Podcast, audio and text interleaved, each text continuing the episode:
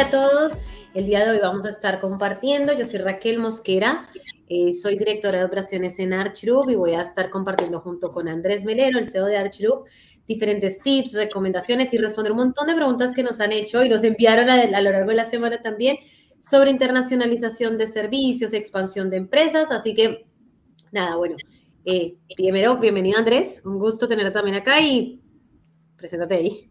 Excelente, muchas gracias. Bienvenidos. Mi nombre es Andrés, como dijo Raquel, yo soy el gerente general, socio también de, de, Y estamos entonces para iniciar con las primeras preguntas que nos hicieron esta semana. Así que vamos a empezar sin, ningún eh, inconveniente. Lo primero que queremos, bueno, una de las primeras preguntas que, que nos hacen es, mm, ¿por qué internacionalizar tu empresa? ¿Sí? Entonces, no sé, Andrés, si quieras comenzar respondiendo esta pregunta. Es una pregunta que, generalmente nos hacen. La realidad es que el mundo está internacionalizado hoy. O sea, la, pregunta no sé si es la correcta, no es por qué internacionalizar mi empresa, es cómo hago para competir con, en un mundo internacionalizado, digamos, cómo hago para no quebrar si el mundo ya está internacionalizado. Y para nosotros, la internacionalización, o para uno lo que debería ver con la internacionalización, no solamente es tener clientes afuera, sino que hoy en día la internacionalización se da en una multiplicidad de factores. Uno de estos es teniendo clientes en el exterior, es decir, fuera de tu mercado eh, original, que eso es muy importante. Pero segundo, la internacionalización lo que implica también es poder contratar recursos, no solamente físicos, sino que los puedas contratar en distintos países y en distintos lugares. Tercero, también implica que hoy por primera vez puedes empezar a elegir modelos tributarios o lugares de residencia tributaria que antes no eran una opción para una empresa mediana. Entonces, estos tres elementos que conforman la internacionalización hacen que vos hoy en día tengas que internacionalizarte. La pregunta no es por qué debería, sino es cómo hago para no quebrar. Y la respuesta iba a ser internacionalización. ¿Por qué? Porque hoy vas a estar compitiendo, y ya lo estás compitiendo en una realidad, con empresas que capaz, si vos estás hoy en día en Perú, Vos vas a estar compitiendo en el día a día, te guste o no te guste, con empresas de México, de Colombia, de Estados Unidos, de Chile, de Argentina, que capaz pueden tener una especialización mucho mayor, mayor pueden teniendo esta especialización mayor y este know-how mucho más específico, competir y ganar más clientes, que pierdas market share con relación a ellos y también que ellos van a poder empezar con el tiempo a contratar mejores recursos y elegir también lugares tributarios que les sean mucho más eficientes. Estos tres elementos es lo que hace 10, 15, ni siquiera 5, 10, 15 años atrás y en los últimos 100 años solamente estaban disponibles para las grandes empresas de este mundo. Las grandes empresas de este mundo siempre eligieron sus lugares tributarios. Las grandes empresas de este mundo siempre tuvieron el capital para elegir a los mejores recursos humanos. Y las grandes empresas de este mundo podían competir fuertemente por, eh, por el mercado. Hoy en día la internacionalización te permite esto y le permite esto a empresas chicas, medianas y grandes. Entonces, la pregunta no es tanto por qué internacionalizarme, sino cómo hago para hoy en día competir y la respuesta es internacionalización. ¿Vos cómo lo, cómo lo, lo analizarías, Rachel? Pero lo hizo muy parecido, o sea, hoy en día ni siquiera se debería discutir de por qué hacerlo o no, sino empezar a pensar cómo hacerlo, cómo hacerlo de forma más efectiva, cómo hacerlo de forma también correcta, cómo, a dónde tengo que hacerlo, cómo empezar a pensar una pregunta más activa y no tanto de duda, porque hoy en día las barreras ya están muy bajas y en verdad, eh, este es un ejemplo que le escuché siempre a Andrés decir, como nosotros hoy en día, por ejemplo, vamos a Guatemala y trabajamos con empresas de Guatemala, ¿sí? Y si una empresa de Guatemala no está pensando también en abrirse, en expandirse, como piense que igual se está compitiendo internacionalmente, ¿sí? Lo está haciendo con nosotros, antes no pasaba, lo está haciendo con otros de nuestros clientes que también está yendo, que estamos llevando otro servicio, que capaz estamos llevando otro know-how, que estamos mejorando. Entonces, también, y lo divertido de la internacionalización es que te obliga a mejorar, ¿sí? Te obliga a competir a otro nivel, te obliga a pensarte diferente, te obliga a entender cuáles son las realidades. Negarlo también está un poco, nada, es negarlo, es una negación nada más. Entonces, es empezar a enfocarse desde otro ángulo y cómo puedo mejorar para lograr también competir a nivel internacional, porque así tú no salgas, el mundo igual está llegando a ti. Entonces, tienes que prepararte para competir igual internacionalmente. Totalmente de acuerdo. Bueno, eh, esa es la primera pregunta, entonces creo que más allá de por qué internacionalizar, creo que ya no queda. Igual voy a responderla rápidamente. Internacionalizar, sobre todo una empresa de servicios, es espectacular te da beneficios como, por ejemplo, diversificar tu riesgo, ¿sí? Porque ya no solamente vas a tener clientes, facturación y tu cartera en un solo mercado, que hoy en día, con la realidad latinoamericana que tenemos, la verdad es bastante compleja, sino que ya empieza a darte beneficios de tener, ok, capaz tengo mis clientes en mi país, pero tengo otro poco en otros clientes y eso me ayuda a diversificar un poco el riesgo. Algo excelente en lo que es de internacionalización es que puedes aumentar el ticket promedio, sobre todo para empresas de servicios. ¿Por qué? Porque ya puedes vender en otro mercado capaz un ticket mucho más elevado, ¿sí? Y eso hace que no contabas con lo de tu país, pero sí con otro, con un ticket mucho más alto, puedes aumentar tu ticket. Como que hay muchos beneficios puntualmente a la hora de internacionalizar una empresa de servicios especialmente, ¿sí? Puedes tener mejores proyectos, puedes empezar a pensar en, ok, por ejemplo, lo que le pasa a empresas de tecnología y de marketing es que capaz la tecnología que ya se está usando en otros países es mucho más avanzada y te, te implica tener proyectos mucho más desafiantes, interesantes para ti, para tu equipo. Eso es algo que, por ejemplo, a los de tecnología les encanta, ¿sí? Ay, perdón, ahí me corrí. a los equipos de tecnología les fascina, que es ¿Cómo puedo hacer para ganar también proyectos más interesantes, ganar en ticket promedio, ganar en una moneda más fuerte? Entonces, eso, respondiendo puntualmente y literal la pregunta, ese es uno de los beneficios de internacionalizarte. Pero de nuevo, más allá de pensar en por qué es, también en empezar a pensar en cómo puedo aprovechar la internacionalización para mi beneficio, para crecer, para desarrollar. Bueno, esa es una de las preguntas que teníamos. No sé si quieres agregar algo más a esto, pasamos a la siguiente pregunta. Incluso, eh, sí, gracias ahí. Para mí, hasta incluso si uno lo analiza desde la perspectiva de una empresa de producto, uno por primera vez puede ser una empresa de servicio siendo una empresa de producto. Que eso es lo mejor que te puede pasar. Por ejemplo, vamos a un ejemplo capaz un poquito grande. Nike. Nike no produce nada. Nike produce a través de terceros. Nike con qué se queda? Con el servicio, con el valor agregado, con la innovación y con el marketing. La construcción de la marca y con la innovación constante y entender mejor a su cliente.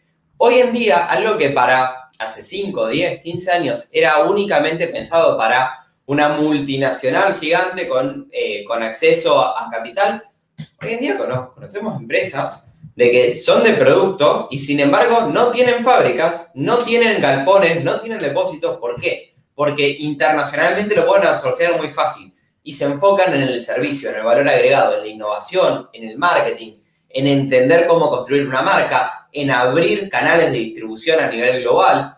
Y eso es algo que por primera vez pasa con la internacionalización. Y ahí como conclusión, yo creo que, como venimos diciendo, la pregunta no es por qué internacionalizarme, sino cómo hago para competir en un mundo que ya es internacional. Esto es como, de cierta manera, una situación que no le vas a poder escapar. Ya, la, ya el mundo cambió, digamos. La pregunta ahora es cómo hago en este mundo para competir y para no ir para atrás, sino ir para adelante para prosperar. Súper. Bueno, y ahí justo algo que mencionaste que se, enlaza un poco a la segunda pregunta es servicios versus productos. Una pregunta que nos hacen mucho y es una realidad que es diferencia entre internacionalizar una empresa de servicios versus una empresa de productos. ¿Sí?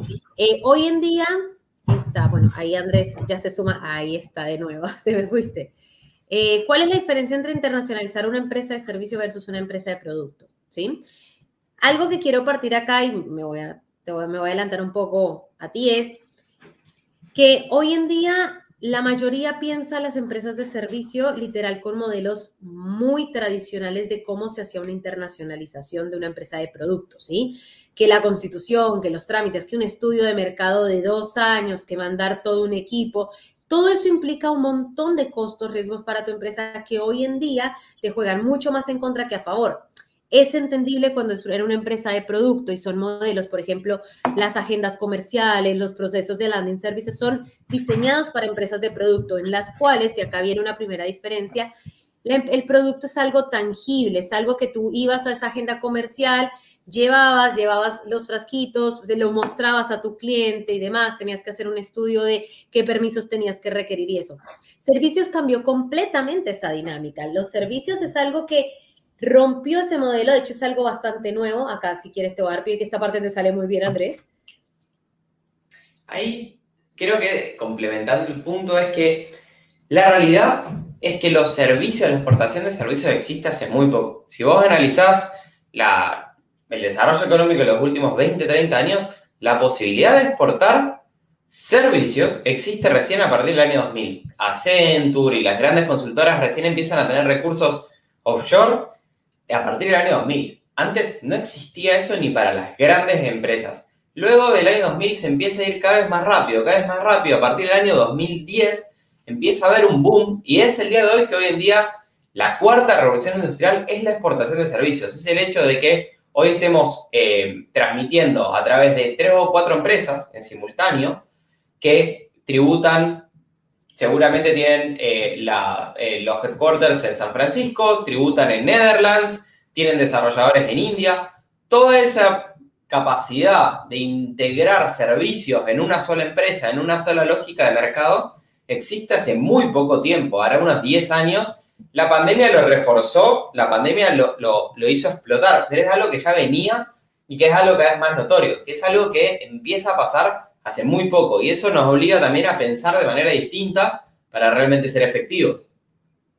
Sí, y, de nuevo, los servicios, cuando es algo tan nuevo, claro, las dinámicas nuevas de cómo hacerlo no existen o por lo menos son bastante recientes, ¿sí? Eso es algo que, por ejemplo, nosotros desarrollamos continuamente, porque los modelos tradicionales no te sirven, te dejan por fuera, te hacen ser lento, te hacen tomar demasiado tiempo para tomar una acción y hace que una empresa te gane rápidamente, porque en verdad expandir un servicio es más rápido, ¿sí? Obviamente tiene otras diferencias, porque el servicio y el producto, el producto es algo tangible, esa es la primera diferencia. Mientras que el servicio es un intangible. Al ser un intangible requieres mucha validación y sobre todo cuando estás trabajando a nivel internacional, necesitas validarte internacionalmente. ¿Sí? Necesitas construir todo un sistema de validación internacional, que te va a ayudar a crecer, pero una vez lo haces, puedes adquirir clientes en diferentes mercados, en diferentes eh, industrias y vas a ir construyendo cada vez más barca, más valor, más agregado que te van a potenciar. Entonces, la diferencia puntual, a mí sí me gusta responder directamente, es servicios es un tan intangible, producto es un tangible. Todos los esquemas tradicionales que se buscaban de estudios de mercado y todo eso también tenían una lógica para eso, ¿sí? Las agendas comerciales. El servicio usted lo tienen que pensar desde una óptica completamente diferente, desde una óptica más bien de agregar, de validación, de construir todo un sistema predecible de ventas, de generación de leads, porque eso es lo que les va a ayudar a poder internacionalizarse y ahí es donde está la, la real diferencia, ¿sí? Entonces, bueno, eso, no sé si quieras agregar algo más. Sí, voy a dar un ejemplo muy específico. Una vez dando una charla en Córdoba, en Argentina, eh, estaba explicando justamente este mismo concepto, la diferencia entre la exportación de producto y la exportación de servicios, y les explicaba nuestro método, que el método es iterativo, que es de construcción específico, de certidumbre para que poder vender en el exterior, armar una estrategia impositiva, armar también y construir una estrategia de recursos humanos que sustente a la lógica de internacionalización. Y había una persona dentro del público que me dijo, yo la verdad estoy totalmente en contra con lo que planteas. Digo, mira, bueno, y de curioso, ¿y por qué? Dice, porque nosotros a la hora de expandirnos a Estados Unidos, una empresa de tecnología, eh, vamos a hacer exactamente lo, contrario porque realmente lo vamos a hacer bien. Digo, bueno, ¿y cómo sería hacerlo bien? Dice, nosotros buscamos una consultora que nos haga un estudio de mercado para poder empezar a, hacer una exportación de servicios. Y le digo, ok, ¿y cuándo te salió el estudio de mercado? Dice, bueno, todavía no está hecho. Digo, está bien, pero ¿cuándo te salió? 10 mil dólares. ¿Y cuánto tiempo va a tardar? Un año. Digo, ok. O sea que vos de acá un año vas a tener un, un análisis pormenorizado de qué duda, digamos, de que en Estados Unidos compran servicios tecnológicos. Que cosa que me parece que es extremadamente bien.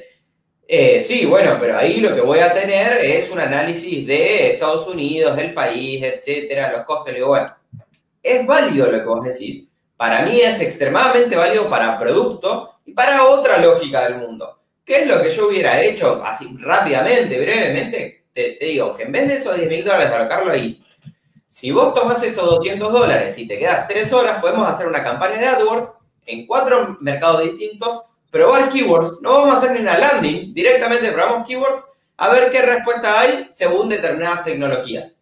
Java, eh, Salesforce, eh, y dos o tres integraciones también. En base a eso, con 200 dólares en cuatro horas, yo te puedo asegurar que vas a tener una validación mínimamente eh, real en las próximas tres horas en vez de en un año un manual. si bien fue como un poquito dura la conversación con esta persona, yo también entendí de qué preconcepto partía, de un preconcepto antiguo. Le doy un ejemplo. Mi papá tiene una clínica geriátrica y en su momento, en algún momento, analizó abrir una clínica en Miami.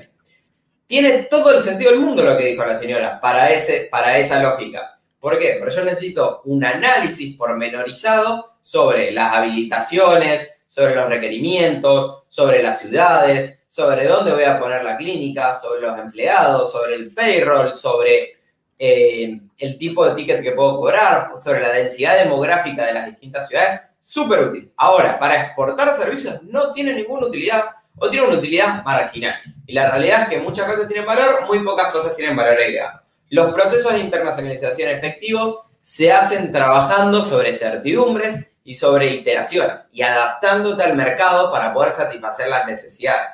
Porque lo que buscamos acá es iterar dentro de un método que nos permita construir el objetivo de internacionalización que buscamos en el menor tiempo posible. Súper. Bueno, mucha, vamos a hacer una pausa, vamos agradeciendo a todos los que se van conectando, a hacerte como un aviso parroquial. Todos los que tengan preguntas, que se estén conectando, que quieran hacernos, las pueden dejar por el chat. También estamos respondiendo justamente de preguntas. Muchas de esas preguntas nos las fueron haciendo eh, a lo largo de la semana, que nos fueron preguntando por las diferentes redes o por, bueno, por mail, nos han llegado por WhatsApp, etcétera cuáles son como dudas que tienen sobre internacionalización justamente para este espacio, así que las estamos respondiendo, pero los que estén también en vivo, ahí nos saluda Elsie también desde Cartagena de Colombia.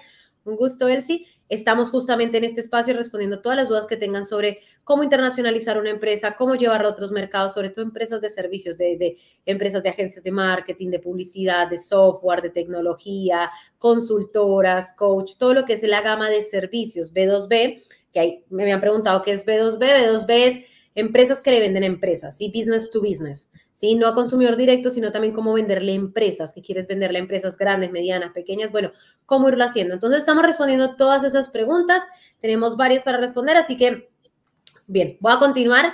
La siguiente pregunta, que es una de las preguntas que más, em, que me hicieron bastante, sobre todo empresas de tecnología, así que estaba dirigida a ellos, es ¿Cómo expandir una empresa de tecnología? ¿Qué recomendaciones les damos? ¿Qué tips, por ejemplo, para empresas puntualmente de tecnología? ¿Listo? Entonces, no sé si quieras responderlo.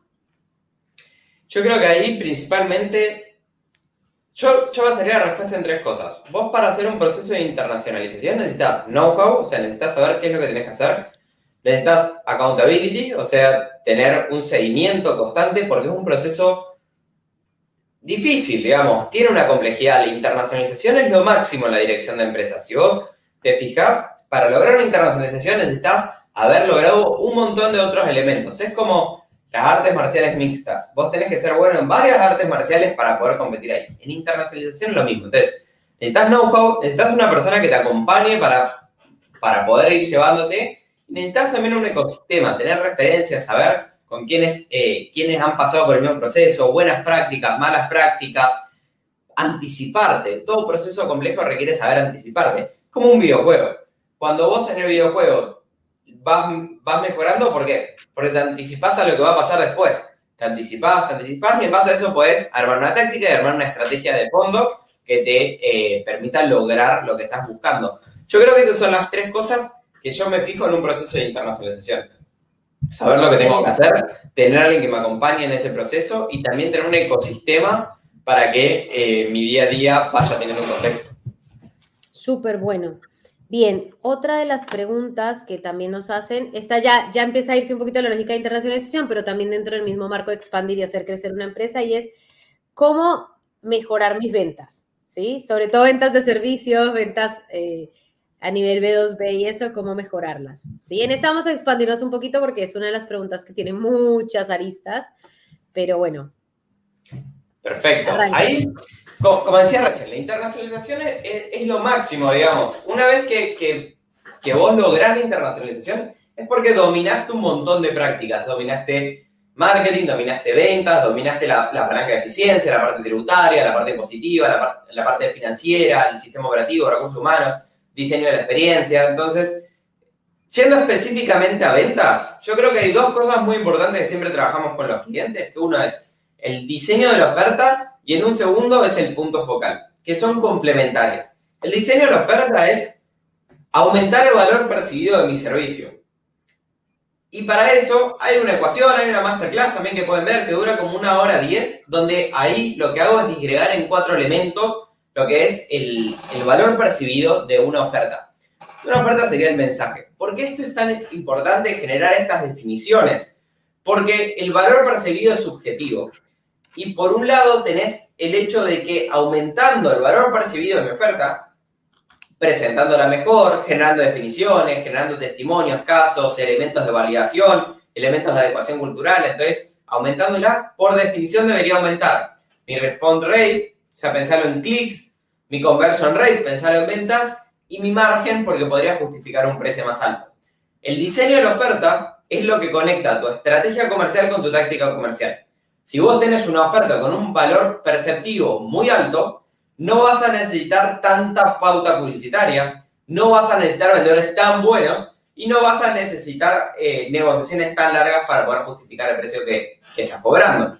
Entonces, yo te diría que hay que analizar y definir bien lo que es la oferta de valor y constantemente optimizarla para que la percepción de valor sea mayor. Si querés...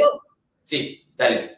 Justo Ibar, creo que va lo mismo que tú, una cuña, como si ustedes quieren hacer también más, profundizar en algunos de estos conceptos que vamos dando, los invitamos a que nos sigan en nuestros canales, en Facebook, en, Insta, en Facebook, en Instagram, en LinkedIn y en YouTube. En YouTube hay un montón de contenido que hemos creado justamente sobre cómo hacer una oferta de empresa de servicios real, sí, cuáles son los componentes que tienen que tener en cuenta. También van a encontrar entrevistas, van a encontrar testimonios, van a encontrar un, número de contenido que les pueda ayudar también a expandir. Así que aprovecho para que nos sigan eh, en las redes y pueden ver justamente este capítulo de cómo mejorar la oferta. Es todo una hora, es tipo Netflix, lleven eh, Maispira, Bochoclos, Popcorn, porque es un contenido, pero una vez ustedes lo hagan, es lo que va a ayudar a que su empresa crezca, ¿sí? porque su venta va a mejorar. Van a trabajar cuatro puntos muy importantes, como lo decía Andrés, que son los que maximizan el valor percibido de su cliente. ¿Qué quiere decir eso?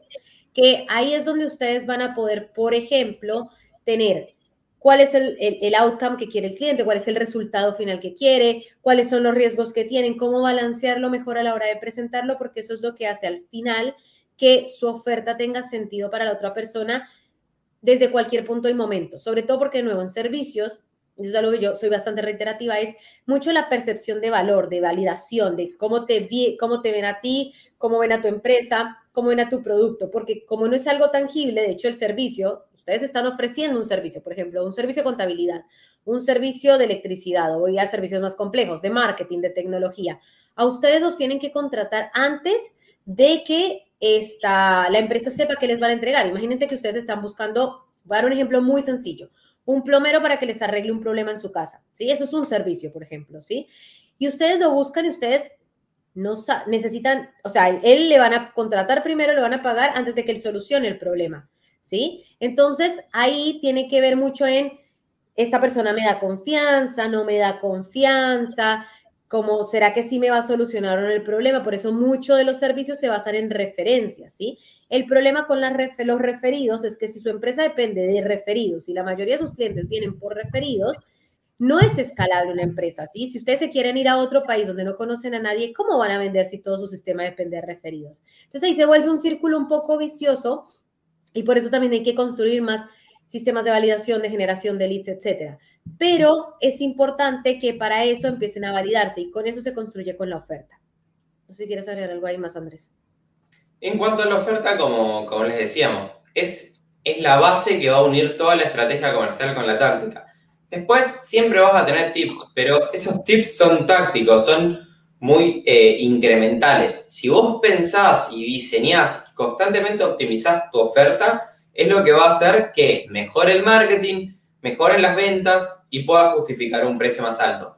Ese es el principal punto que había dicho dos, pero vamos con uno, digamos. Si te queda algo de esta respuesta, hay que mejorar la oferta. ¿Cómo lo haces? Hay una masterclass para que lo veas, dura una hora y pico. Lo que hacemos ahí es fraccionar para, para multiplicar, digamos, dividir para multiplicar. Tomamos una ecuación y lo ponemos en cuatro elementos para que lo puedas puntuar y para que puedas empezar a pensar definiciones de uso que hagan la percepción de valor más alta.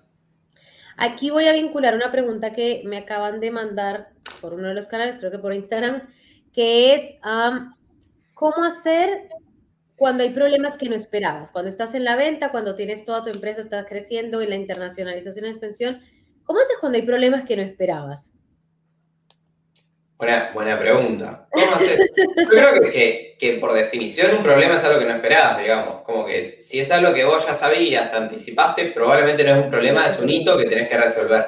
Entonces, lo primero que trataría de hacer es no enfrentarme a situaciones inesperadas, sino poder anticiparme y entender que este tipo de cosas van a pasar. Nosotros que hacemos internacionalización hace seis años, lo vemos una y otra vez.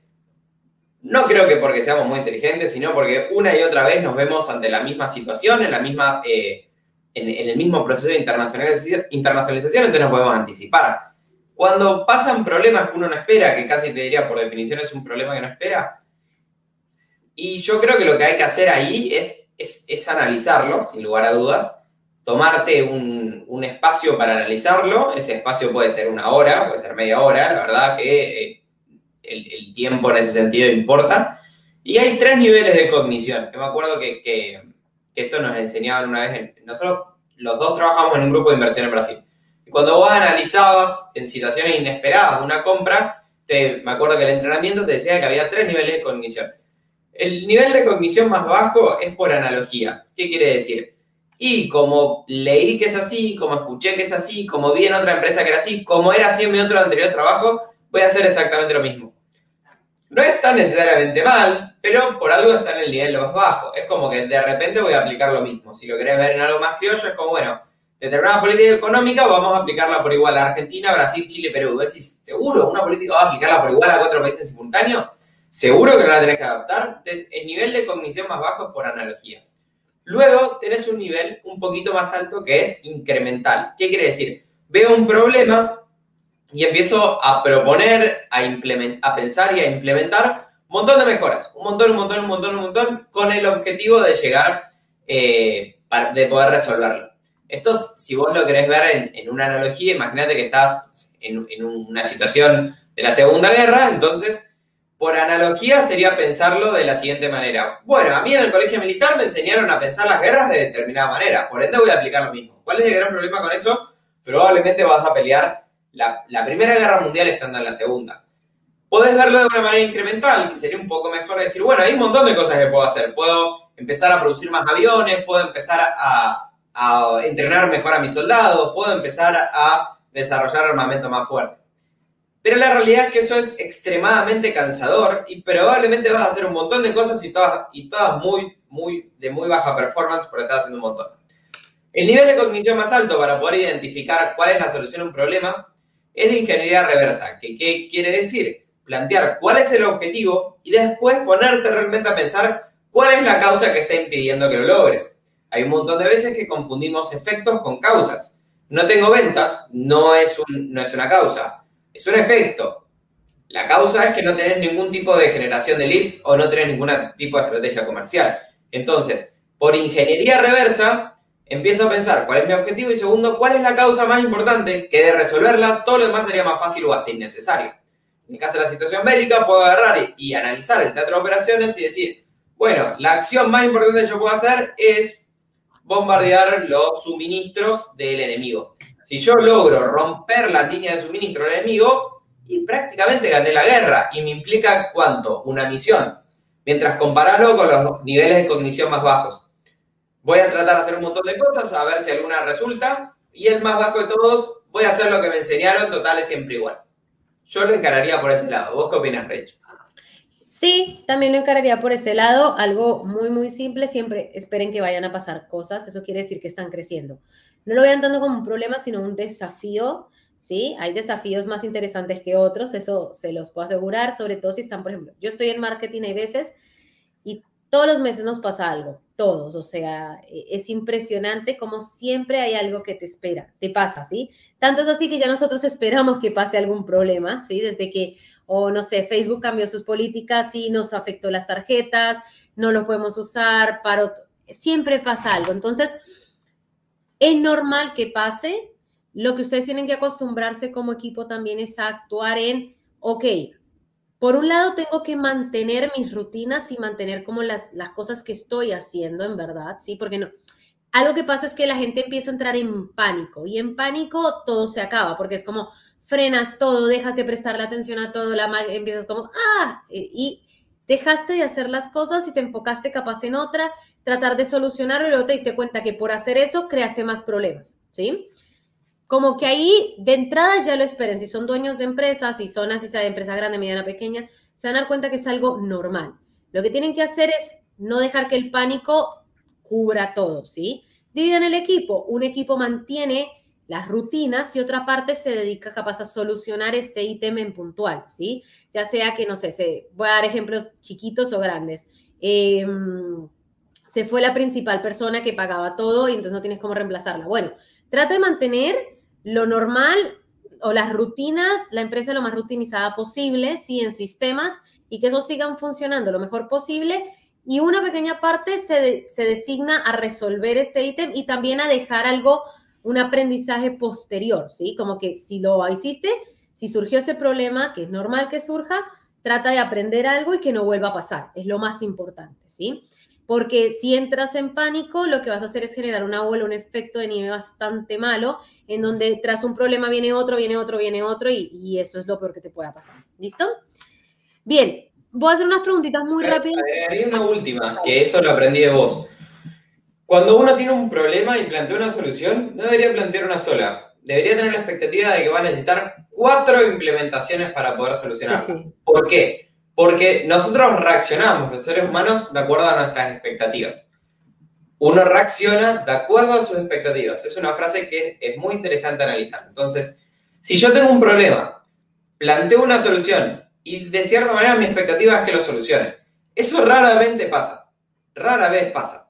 Entonces, si yo ya voy con la expectativa, voy a implementar esto, pero lo más probable es que voy a necesitar tres tipos de implementación. O sea, voy a, tengo este problema, voy a probar A, si A no funciona voy a probar B, si B no funciona voy a probar C, y si C no funciona voy a probar D. Si eso pasa y todavía no funcionó, bueno, ahí será buen momento para preocuparme. Bueno, no preocuparme, pero al menos como algo está pasando, porque esto está realmente difícil.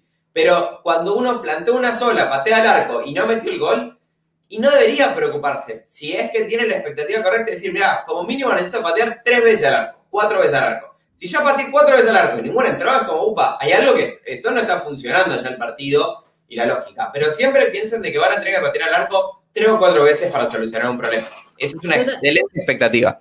Totalmente, yo ya lo tengo muy interiorizado, es que a mí a la primera no me soluciona. O sea, les juro que yo cada que intento, en una no se soluciona nada siempre sé que capaz en, el mejor de los casos a la cuarta o a la séptima, como por tendencia de todas las veces que nos ha pasado, es como, probamos una, cuando nos solucionamos a la primera es como, ¿es en serio o algo que, que perdón, que no lo estamos solucionando bien? Porque,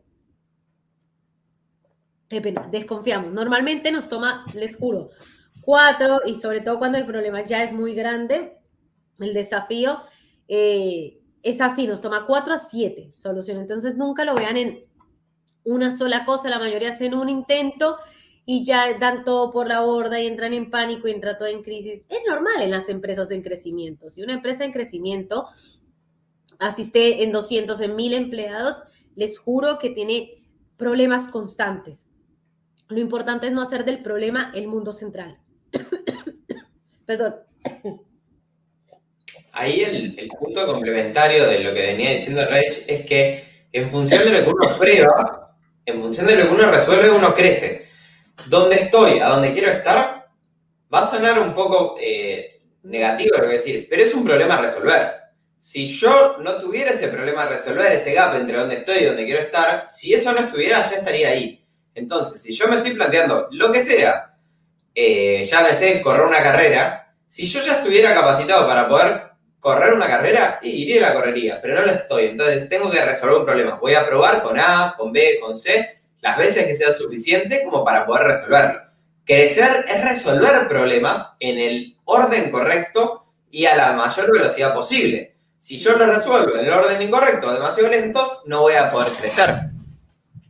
Bien, y ahí justamente voy a aprovechar esto para vincularlo con esta la segunda pregunta, o una pregunta que nos hacen, que qué recomendaciones les damos para internacionalizar su empresa. ¿sí? O sea, lo primero, esperen que internacional es desafiar, desafiar su empresa.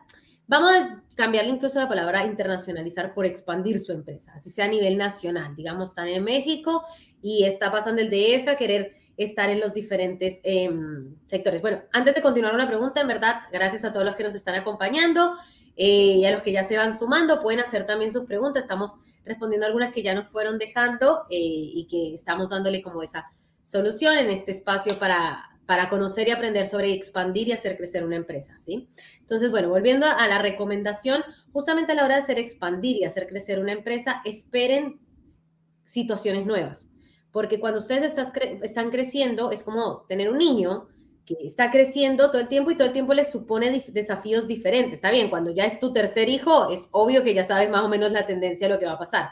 Pero cuando es el primero, cada mes que crece el niño es un desafío nuevo. Y esto es igual con las empresas, salvo que sea su segunda o tercera empresa que hayan construido un primero. Exitosa, sí, porque además uno puede tener varias empresas que quebró antes, pero digamos que sea su segunda empresa exitosa, ya saben lo que va a pasar capaz. Y aún así.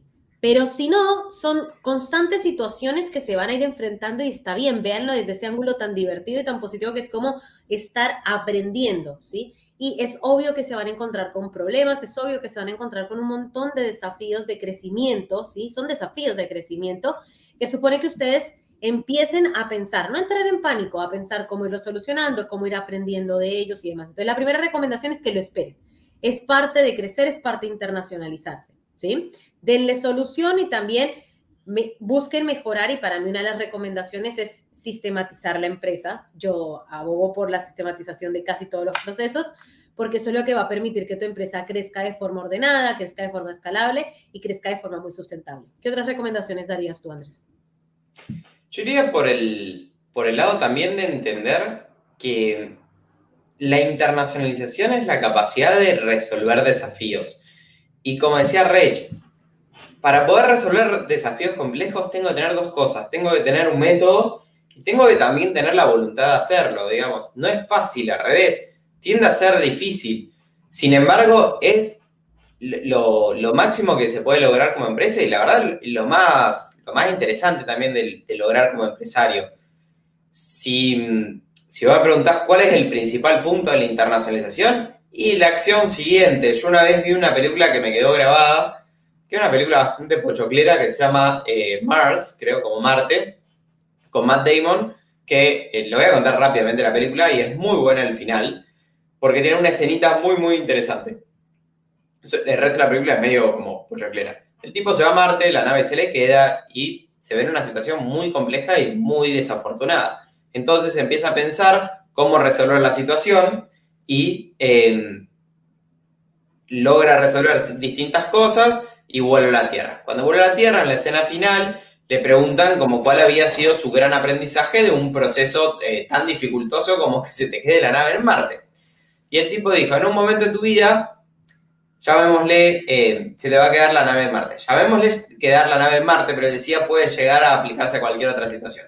Cuando vos estás en esa situación, lo que vos tenés que hacer es analizar cuál es el problema más importante que tengo que resolver primero. Entonces, él dice, el primer problema más importante que tenía que resolver era me faltaba oxígeno. Entonces resolví el sistema de, eh, de purificación de aire. Una vez que lo resolví, el siguiente es que necesitaba comida para necesitar comida necesitaba empezar a disgregar y decir, necesito producirla. Entonces necesito eh, tener una huerta. Y bueno, como no tenía abono, consiguió distintas maneras de, generar abono. Y eh, así fue un problema a la vez. Después la nave no arrancaba, entonces necesitaba resolver el sistema de ignición y volver a la Tierra. Y el tipo cierra la película diciendo, si vos en un momento se te queda la nave en Marte, Vos lo que necesitas hacer es identificar cuál es el problema más importante y enfocarte en resolverlo. Después de ese vendrá el segundo, el tercero, el cuarto. Si logras resolver la suficiente cantidad de problemas en el orden correcto, en la velocidad correcta, vas a poder volver a la Tierra y ver a tu familia. En internacionalización es lo mismo. Uno lo que le pasa muchas veces es que se abruma porque tiene muchos frentes abiertos, pero en realidad es un problema a la vez, en el orden correcto y a la velocidad correcta. Si uno no lo hace en el orden correcto, por más trabajo que le ponga, no va a pasar nada. Si yo me empiezo a enfocar en construir la marca cuando todavía no tengo clientes, le puedo poner mucha voluntad, pero es como que va a ser una acción de orden 8 en vez de orden 1. Y si no lo hago suficientemente rápido para poder tener un retorno financiero de acuerdo a mi reserva, y me voy a quedar sin aire para poder volver a la Tierra, por más que tenga toda la mecánica detrás. Y bueno, ahí, por ejemplo, dentro de esa misma lógica es como cosas que son, en qué orden son importantes, cómo empiezo a construir clientes en el otro mercado, cómo empiezo a validarme en ese mercado, ¿sí? Cómo construyo un sistema de conversión eficaz en ese mercado, ¿sí? Después vas a tener obviamente problemas de cómo entrego el servicio, cómo mejoro mi servicio, ¿sí? Como tienes que ir mostrando como esas partes, esas recomendaciones, esas mm, puntos importantes a la hora de internacionalizarte. Empieza por pensar cómo a ganar clientes primero, cómo construye un sistema de generación de leads predecible, y luego cómo avanzo hacia convertir esos clientes que tengo que dar para que se validen bien, etcétera. Entonces, creo que esas es, serían las recomendaciones que daríamos un poco, construyan un sistema eficiente, resuelvan un problema a la vez en el orden correcto, en la velocidad eh, correcta, porque eso les va a ayudar a ustedes a crecer. Entiendan que van a tener desafíos, es parte de construir una empresa, es parte de hacerla expandir, pero una vez lo resuelven, van a tener una empresa global, una empresa con mucho oxígeno, una empresa que les ayuda a ser sustentables, una empresa saludable, una empresa que les ayuda a ganar y a crecer a nivel internacional. Así que bueno, bien, em, creo que vamos cerrando por, por hoy, ¿sí? Ahí estuvimos respondiendo bastantes preguntas, ¿sí? Esperamos en verdad les sirvan. Algo que les quiero compartir es muy pronto vamos a estar sacando un curso sobre, como un curso básico de introducción a la internacionalización de empresas, ¿sí? Que va a ser en, va a ser en vivo en simultáneo durante todo noviembre, así que dura, muy pronto los esperamos. Va a ser un curso para que los que quieran empezar a aprender sobre internacionalización, pero todavía estén como construyendo para el 2022, bueno, les vamos a dejar como este curso va a ser en noviembre, todavía no sale, de hecho va a salir apenas el primero de octubre, las inscripciones, cómo va a funcionar, más detalles, pero voy tirando para los que quieran empezar a ir conociendo más sobre internacionalización. ¿Listo? De igual forma, y los invitamos todos los miércoles, tenemos este espacio, es un espacio de, construcción que va a quedar también, los invitamos a compartir, en, a, a suscribirse a nuestras redes, a YouTube, a Facebook, a Instagram, a LinkedIn, para que vayan conociendo también todos los contenidos que sacamos sobre internacionalización, sobre expansión, sobre cómo hacer crecer una empresa de servicios. ¿Qué tipo de empresas de servicios? ¿Qué son las empresas de servicios? Una pregunta rápida que me hicieron, así que la voy a responder muy rápidamente. Empresas de servicios pueden ser empresas de tecnología, de software, de hardware, IoT, SaaS, PaaS, eh, BPM, etcétera. Pueden ser empresas de marketing, por ejemplo, lo de publicidad, empresas de agencias, tienes toda la, gama del rubro de marketing, ¿sí? ¿Qué otros servicios se pueden brindar? Servicios, por ejemplo, de contabilidad, de arquitectura, abogados, todos esos servicios, aunque ustedes no lo crean, se pueden expandir, ¿sí? Obviamente hay unos que tienen más adaptaciones que otros, ¿sí? Servicios, por ejemplo, de, de, construcción, de arquitectura, tienen adaptaciones, pero se pueden vender a nivel internacional y es muy interesante porque te va dejando otros tickets, te va dejando otros tipos de proyecto, ¿sí? También, por ejemplo, obviamente consultores, coach, como son servicios que cada vez puedes hacer más escalables, especialmente si quieren venderle a otras empresas competir a nivel internacional. ¿Algo que quieras agregar ahí, André? Va por ese lado, va también por el hecho de, pensar que el servicio es el valor agregado. Y hoy en día, hasta les dejo con, con, una idea de que las empresas de producto ya con el tiempo dejan de ser de producto y empiezan a pensarse como empresas de servicio que circunstancialmente tienen un producto. Nos ha pasado, por ejemplo, con, una empresa que vendía sensor, que vende, perdón, sensores, sensorización de espacios de estacionamiento públicos y también de, recepción de aviones en aeropuertos. Y vos le decís, bueno, pero es una empresa de producto, porque a fin de cuentas son sensores, es un producto físico que sale un montón de plata, etc. Sin embargo, nunca se pensó como una empresa de sensores. Siempre desde el día uno, esta empresa se pensó como una empresa de servicios, porque lo que necesitaba el, cliente, el prospecto, el valor agregado de la empresa es darle la información al, monitoreo de tránsito y al monitoreo del aeropuerto. Circunstancialmente tiene un producto. Ellos no tienen fábrica, lo, importan desde China. Ellos no le importan tampoco. Eh, hasta outsourcean la instalación. Pero ¿dónde está su atención? En el servicio, en la información que su cliente necesita para tomar decisiones porque sabe que ahí es donde lo va a mantener, ahí es donde va a crecer y ahí es donde va a construir la marca. Entonces, bueno, estas son algunas de las cosas que, está, que, pueden ir trabajando, conociendo. Los invitamos a seguirnos en nuestras redes. Muchas gracias a todos por habernos acompañado Espero les sea muy útil la información. Nos vemos el otro miércoles para continuar hablando sobre lo que es la internacionalización de empresas. Vamos a traer invitados, sí, para que también les cuenten casos de eh, aprendizaje, de hacer crecer una empresa, desafíos también a la hora de hacer crecer una empresa, cómo ser una empresa gacela, que eso es algo que muy pronto vamos a estar trabajando, tocando en este espacio. Así que bueno, muchas gracias a todos y que tengan una feliz tarde. Un gusto.